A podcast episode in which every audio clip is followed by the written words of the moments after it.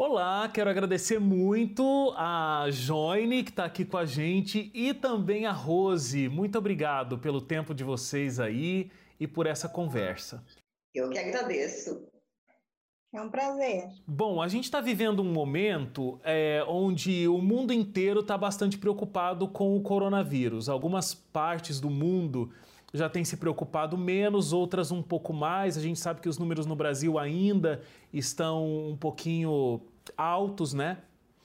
E, e vocês duas, além do, do processo que o resto do mundo vive, é, de, de ter uma preocupação com o coronavírus, vocês ainda têm uma outra preocupação na área de saúde. Então, a Joine, ela tem reticolite ulcerativa. Falei certo, Joine?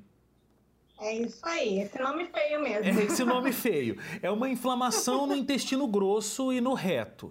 Então você tem vários uhum. sintomas é, que são fruto dessa doença. É, a Rose também já enfrentou um câncer de mama, é, venceu esse câncer, mas existe uma possibilidade de que essa doença tenha voltado. Então, vou perguntar primeiro para você, Joine, como é que é, além da preocupação né, de se prevenir contra a, a Covid, contra o coronavírus e também ter que lidar já com uma outra doença. É, você acha que você está, o resto do mundo está vivendo o que você sempre viveu ou não é uma preocupação dupla? É, como é que tem sido essa questão de a prevenção do corona e também já essa doença existente? Hum. Bom, é, eu tenho já retocolite há mais de 10 anos é, tive a, essa doença, como qualquer doença crônica, ela pode ter momentos de pico e momentos de remissão, né? Ah, o processo de estresse e, ansiedade aumenta, pode aumentar a probabilidade de, de que ela volte à, ativa, ah, mas graças a Deus já fazem mais ou menos uns três anos que ela está em fase de remissão. Então, os cuidados que eu tenho nesse momento são basicamente aqueles que todos têm, né? É, de evitar exposição, de é, cuidar da alimentação, que essa já é uma rotina por conta da própria doença, é, e tentar diminuir o nível de estresse dentro do possível. E para você, Rose, como é que tem sido? Olha, para mim está sendo difícil também.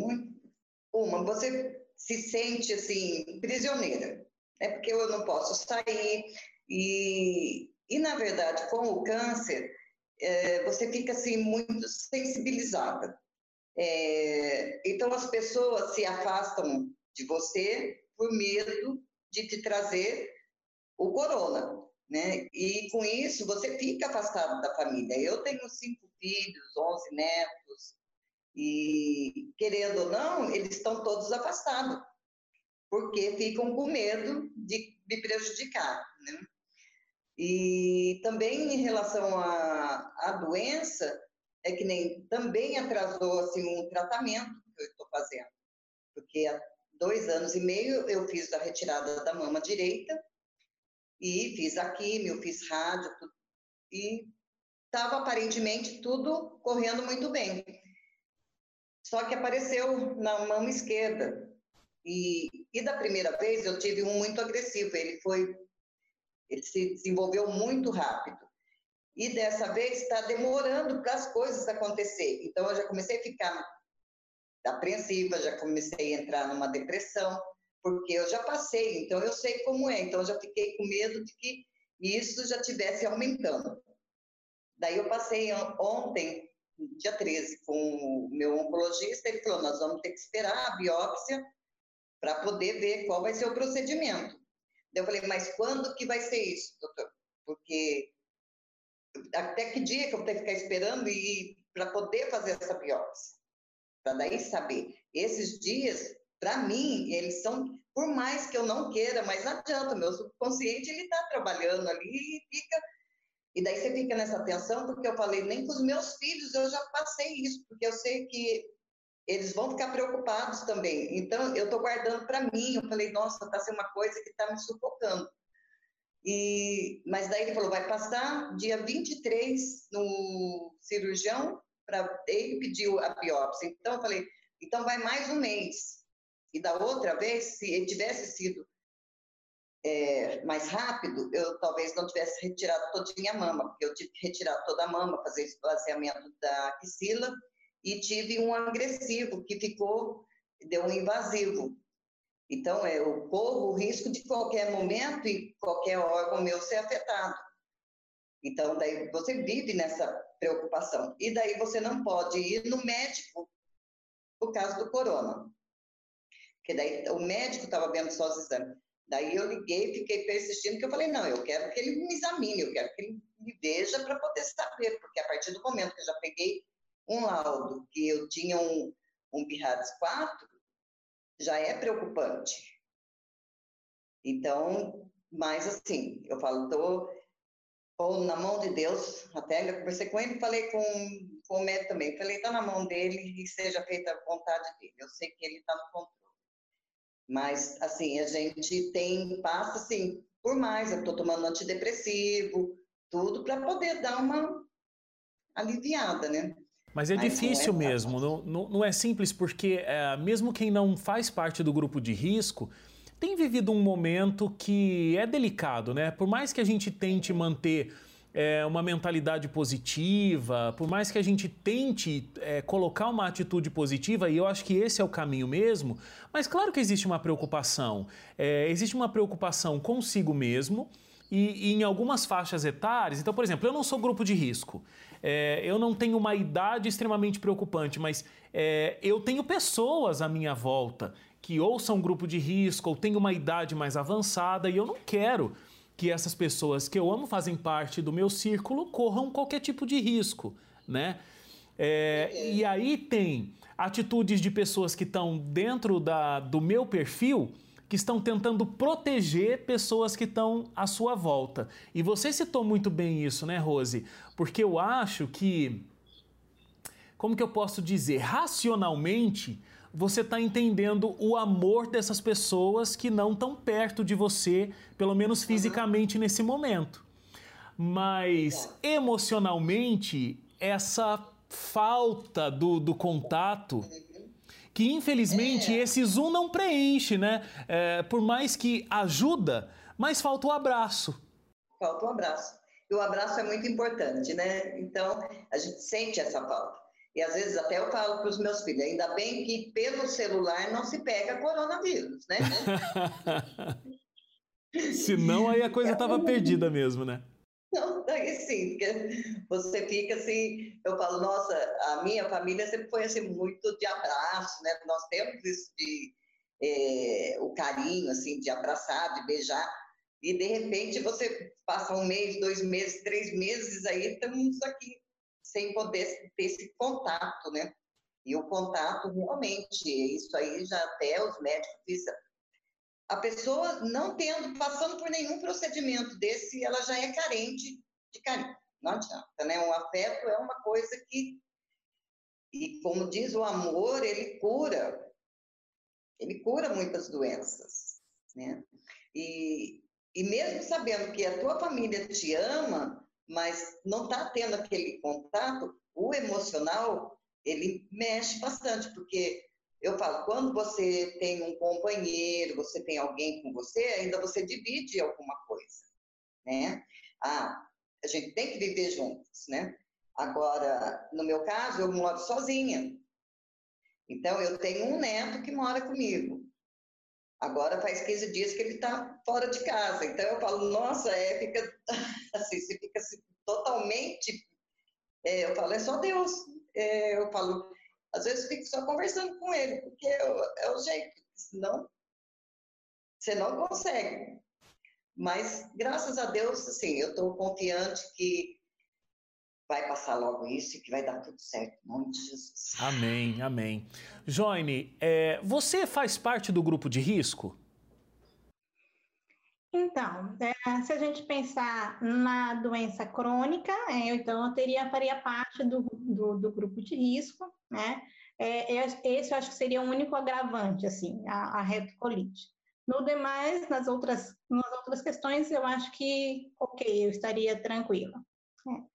Mas, é, pensando nos efeitos né, que a pandemia trouxe sobre o meu tratamento, como qualquer outra doença crônica, eu faço uso de uma medicação contínua, é, que é para manter o estado de remissão em remissão. é. E ah, no final do ano passado, eu morava em outra cidade, eu morava em São Carlos, eu fazia doutorado lá, o doutorado terminou, e eu me mudei para Hortolândia, onde eu trabalho hoje. Né? E ao me mudar para Hortolândia, é, eu não eu precisava também mudar o meu cadastro na farmácia de alto custo. A farmácia de alto custo é um órgão do governo que faz a doação das medicações que têm um custo maior, mais elevado, que não são doados na farmácia popular. E em função das novas regras, eu teria que dar entrada na abertura de um novo processo. Então, eu teria que trazer todas as documentações necessárias para dar entrada é, neste processo. E um dos exames que é solicitado é uma colonoscopia. Né? Eu fui ao médico, recebi a requisição e fiz o agendamento da colonoscopia para o final de março, né? que era quando havia o tempo, é, havia disponibilidade. E ao fazer isso, chegou a pandemia e aí a minha colonoscopia foi suspensa, né? Então, eu estou desde março esperando para que eu possa remarcar o, o exame para poder fazer os exames e dar entrada no processo muito complexo essa espera, né? Tanto a sua quanto a que a Rose relatou também. É, são procedimentos que a gente está sendo obrigado a passar por eles, mas que de certa forma prejudicam tanto fisicamente como emocionalmente a vida da gente, né? É, como é que vocês têm buscado ter esperança nesse momento e que isso é fundamental, extremamente importante, o emocional conta demais, né? A, a Joine falou isso, a Rose falou também. Como é que vocês têm buscado esperança e como é que vocês têm vivido é, esse momento? Bom, eu tenho procurado, assim, é, buscar em Deus. É Ele que está me fortalecendo. Eu sei que tudo que eu já passei foi Ele que teve do meu lado. Então, o que me dá força é isso é saber que eu tenho um Deus que cuida de mim e que Ele pode todas as coisas, pode acabar com essa pandemia, pode acabar com o câncer, pode acabar com tudo. Então, é, me apego nisso, né, nessa confiança que Ele pode todas as coisas. Não vou negar que eu passei dias que eu não falei, não, eu não estava conseguindo orar, eu não sei, tava, fiquei assim num transe assim que eu não conseguia nem conversar com Deus. Falei, meu Deus, o que está acontecendo? Porque eu não estava conseguindo, sabe, chegar a ter o hábito que tinha de toda noite lá, põe o joelho no chão, conversar com ele. Eu fiquei uma semana sem fazer isso. E eu entrei numa depressão. Mas daí eu vi que realmente a falta que eu senti de essa conversa com ele e de me apegar com ele foi que me levou a essa depressão. Porque eu acabei deixando que simplesmente o meu emocional e tudo que estava acontecendo ao meu redor invadisse tudo. E por um momento eu esqueci de colocar ele, assim, que ele estava à frente e que ele pode todas as coisas. Não pode desistir. Deus está nessa luta junto com você. É, com certeza. Joine, e você? Como é que tem buscado esperança nesse período? Assim como a Rose, também a gente pede ao Senhor para que conduza as coisas, para que abra as portas. Né? Apesar de ainda não ter conseguido ah, receber o remédio pela farmácia de alto custo, Deus tem me dado condições de manter o tratamento ainda assim. Né? Então, isso também é reconfortante saber que Deus cuida dos detalhes, né? Às vezes as coisas não saem da forma como nós gostaríamos, mas ainda assim a gente vê a mão dele guiando cada momento. Então, isso é algo importante também. É, eu estive no trabalho remoto durante, até o mês passado, eu sou professora, então muito trabalho faz com que a gente não pense muito nos problemas, né? A gente lide com as coisas de uma outra forma. Agora, nas férias, uma coisa que tem me ajudado bastante é conversar com os amigos, ainda que seja pelo, pelo Zoom ou pelo outro método de outra ferramenta né, tecnológica.